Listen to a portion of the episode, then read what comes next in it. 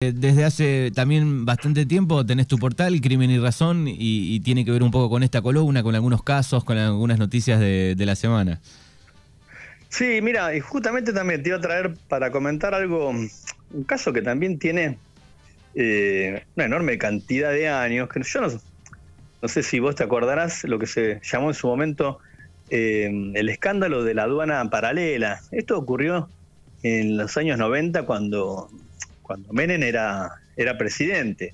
En las denuncias de Domingo Cavallo, eh, ¿te acordás hablando de las vinculaciones de, de Menem con Alfredo Chabrán, el empresario fallecido? Bueno, la muerte de, del fotógrafo Cabezas a manos de un grupo que trabajaba para Chabrán.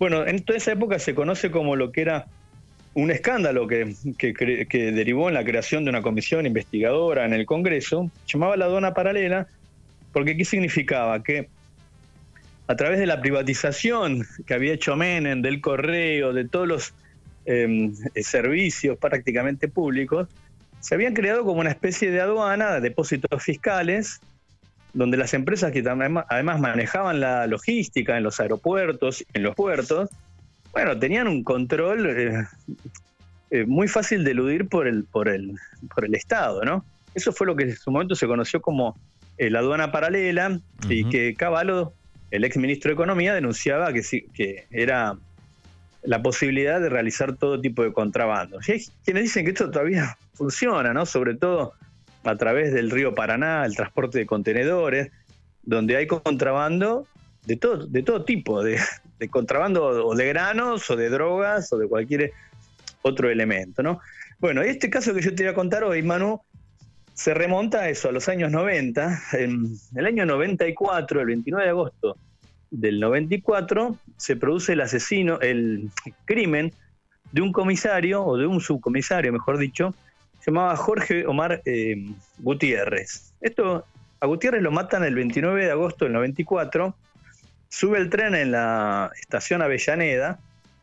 Él tenía que ir hasta la casa, él vivía mm, en Sarandí, en Quilmes, perdón, y a la altura de Sarandí eh, suben dos hombres, el vagón estaba prácticamente vacío, era el, creo que el último tren que iba desde Constitución hasta La Plata. Eh, bueno, suben dos hombres, se sientan frente a él, uno frente a él, el otro atrás, y le dan un disparo en la nuca, muere en el instante, ¿no? Fíjate lo trágico y lo terrible de la historia, que el cuerpo del hombre queda, el subcomisario queda abandonado en el, en el vagón y sigue su viaje ya muerto hasta La Plata, donde terminaba el trayecto del tren, bueno, y ahí lo encuentran. Bueno, mano, eso dio pie a toda una historia que empieza a terminar de, de cerrar el círculo, el círculo de la impunidad recién ahora. O sea, esto año 94, Manu, casi, casi, casi 30 años atrás. Los expedientes están amarillos, digamos. Tal cual, porque era la época de eso, que se instruía la justicia también en papel, ¿no? Eh, para hacerte una suerte de resumen, Manu, a este hombre, eh, al subcomisario Gutiérrez, eh, estaba investigando un depósito fiscal que había en Avellaneda, esto, y que se vinculaba con lo que te decía de la aduana paralela, un depósito que era de una empresa privada, una, dedicada a la logística, eh, y él tenía denuncias de que ahí podría haber maniobras de contrabando. Bueno, mira, Manu, la semana pasada terminaron condenando a un ex eh, suboficial de la Policía Federal y a, y a un ex eh, suboficial de la Policía bonaerense por el crimen de Gutiérrez. O sea, fíjate, casi 30 años más tarde, son eh, dos agentes son condenados, fíjate, uno de la federal, uno de la federal y otro de la policía bonaerense por el homicidio de Gutiérrez. Eh, ¿Cuál es la trama que hubo durante todos estos años? Espérame, Manu, un segundito. Sí, lo, esperamos a Rafa en este... Porque tengo acá a Iñaki que se acaba de despertar. Claro. Pero está bien, pero está bien. Bueno, gracias. periodista y papá por la mañana también, a full. Claro, viste, se acaba de despertar y me estaba persiguiendo para darme un regalito. Ah, qué bien, qué grande. Te contamos a toda la vida. Bueno, qué divino. Yo trataba de decirle, bancame un segundo que si no, no puedo hablar. Claro, qué grande, Iñaki. bueno, ahí está. Entonces, Manu, condenan a estos dos agentes, uno de la federal. Pensá esto, ¿no? La magnitud de la historia. Uno de la federal y otro de la bonaerense. Era como que las dos principales policías del país se confabularon para matar a este pobre hombre, que era un colega de ellos, un subcomisario de la bonaerense. El caso tuvo innumerables ramificaciones.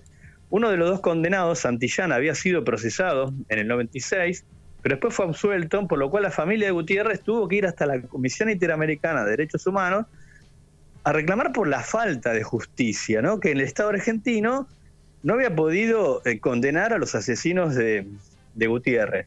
Finalmente ese juicio termina en la Corte Interamericana de Derechos Humanos, el Estado argentino es condenado y em, se ordena reabrir la causa. Así entonces es que vuelve a ponerse en marcha la investigación y el miércoles de la semana pasada terminan condenados por eh, homicidio el ex cabo Santillán, que era este que yo te digo de la federal, y otro agente de apellido Mostajo, que era de la policía eh, bonaerense. El, el, juicio que terminó ahora, lo único que juzgó fue la autoría material del crimen, ¿no? ¿Quiénes fueron los que lo mataron? Se dice con alevosía. ¿Por qué? Porque lo atacaron por la espalda, digamos, le pegaron un tiro en la nuca. O sea, Gutiérrez no tuvo ninguna posibilidad de, defenderse. Eh, por eso se llama eh, homicidio con alevosía, ¿no? Cuando la víctima es sorprendida, no tiene ninguna posibilidad de defensa. Ah, mano, después de este caso, del cierre de este juicio, lo que falta averiguar es quién ordenó el crimen del subcomisario Gutiérrez, ¿no? Bueno, y ahí hay una trama de lo más complicada, mano. ¿Por qué? Eh, la familia de Gutiérrez eh, sostiene que quienes ordenaron su homicidio eran los propietarios de esta firma, este depósito fiscal de FISA, que estaba en Avellaneda y que el subcomisario Gutiérrez este, estaba investigando, ¿no? Em, con nombre y apellido, el, Gutiérrez, el subcomisario Gutiérrez era hermano de un dirigente político, un dirigente de la UOM, que después fue intendente de Quilmes, Francisco Gutiérrez. Eh, yo hablé con él la semana pasada y él directamente acusa a quien fue el presidente de esta empresa, también un hombre de apellido Gutiérrez, eh, Julio Ernesto Gutiérrez Conte, eh, que él dice que fue que él quien ordenó el crimen. Bueno, eso es lo que hoy, falta investigar.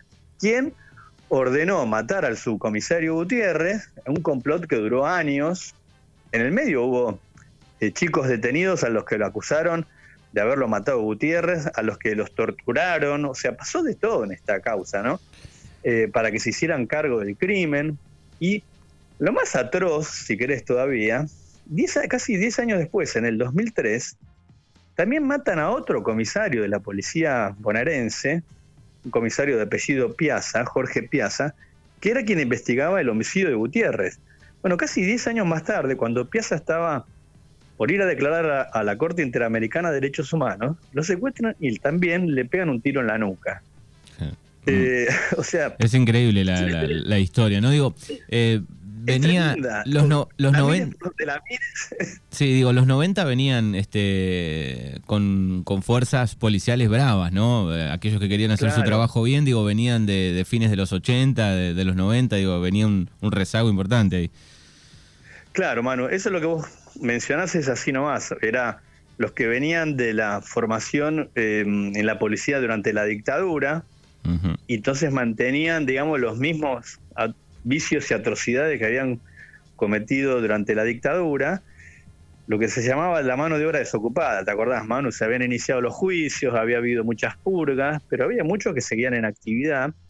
Eh, así que era una trama muy difusa y después en el medio había como una histórica, o que existe o existía, una histórica competencia entre la federal y la bonaerense, pero acá lo, extraño era que las dos fuerzas, tanto la federal como la bonaerense, habían puesto un hombre cada uno de su fuerza, digamos, para matar a este colega. O sea, había algo que superaba a las dos fuerzas de seguridad, que era esta organización que estaba detrás, ¿no? Habrá que ver si algún día se llega a dar con los autores intelectuales. También falta dar con quienes mataron a Piazza, el comisario que mataron 10 años más tarde. Eh, es una trama, te diría, de lo más atroz. Y eso, y si vos ves hoy los medios, los medios siguen hablando de otras cosas hoy, ¿no? Eh, se habla, viste, de, causas más difusas, y esto fue tremendo, porque el peor delito que puede haber es el homicidio. Eh, es el delito que tiene la pena más grave en el Código Penal, ¿no?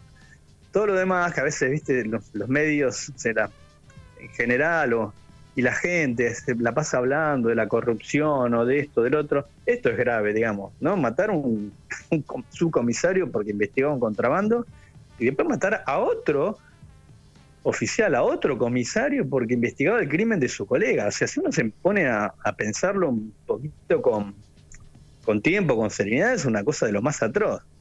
Eh, bueno, así que esa es la historia un poco de la semana, Manu, que se remonta a los años 90 y que, bueno, cobró actualidad, te diría, la semana pasada, cuando el cierre del juicio eh, contra los dos este, policías condenados por el homicidio del subcomisario Gutiérrez. Exactamente, los autores materiales del crimen solo por eso eh, han sido juzgados, faltaría el, intelectual, bueno, me imagino para la familia lo que debe ser esto, ¿no? Claro, imagínate para la familia, eh, Gutiérrez tenía hijos, era un tipo de lo más este, austero, honesto, andaba en tren, no era un comisario, lamentablemente, como hay tantos casos, ¿no? No era un millonario, era un hombre que vivía su laburo, honesto, tenía anotaciones, eh, bueno, y lo asesinan esa noche y la familia tuvo un calvario hasta poder dar, bueno, con algo que empieza a repararse con, con el juicio que terminó la semana pasada. Pero bueno, ellos quieren también saber quién fue el que ordenó que mataran a Gutiérrez, ¿no? ¿Quién, quién fue el, autor intelectual detrás de esto? Bueno, y ahí hay un gran enigma que habrá que ver si en algún momento eh, se puede responder. Pueden leer a Rafa en su portal crimenyrrazón.com, como cada martes lo tenemos aquí en el 105. Gracias, Rafa, y un abrazo enorme. un abrazo grande, Manu. Nos vemos la semana que viene.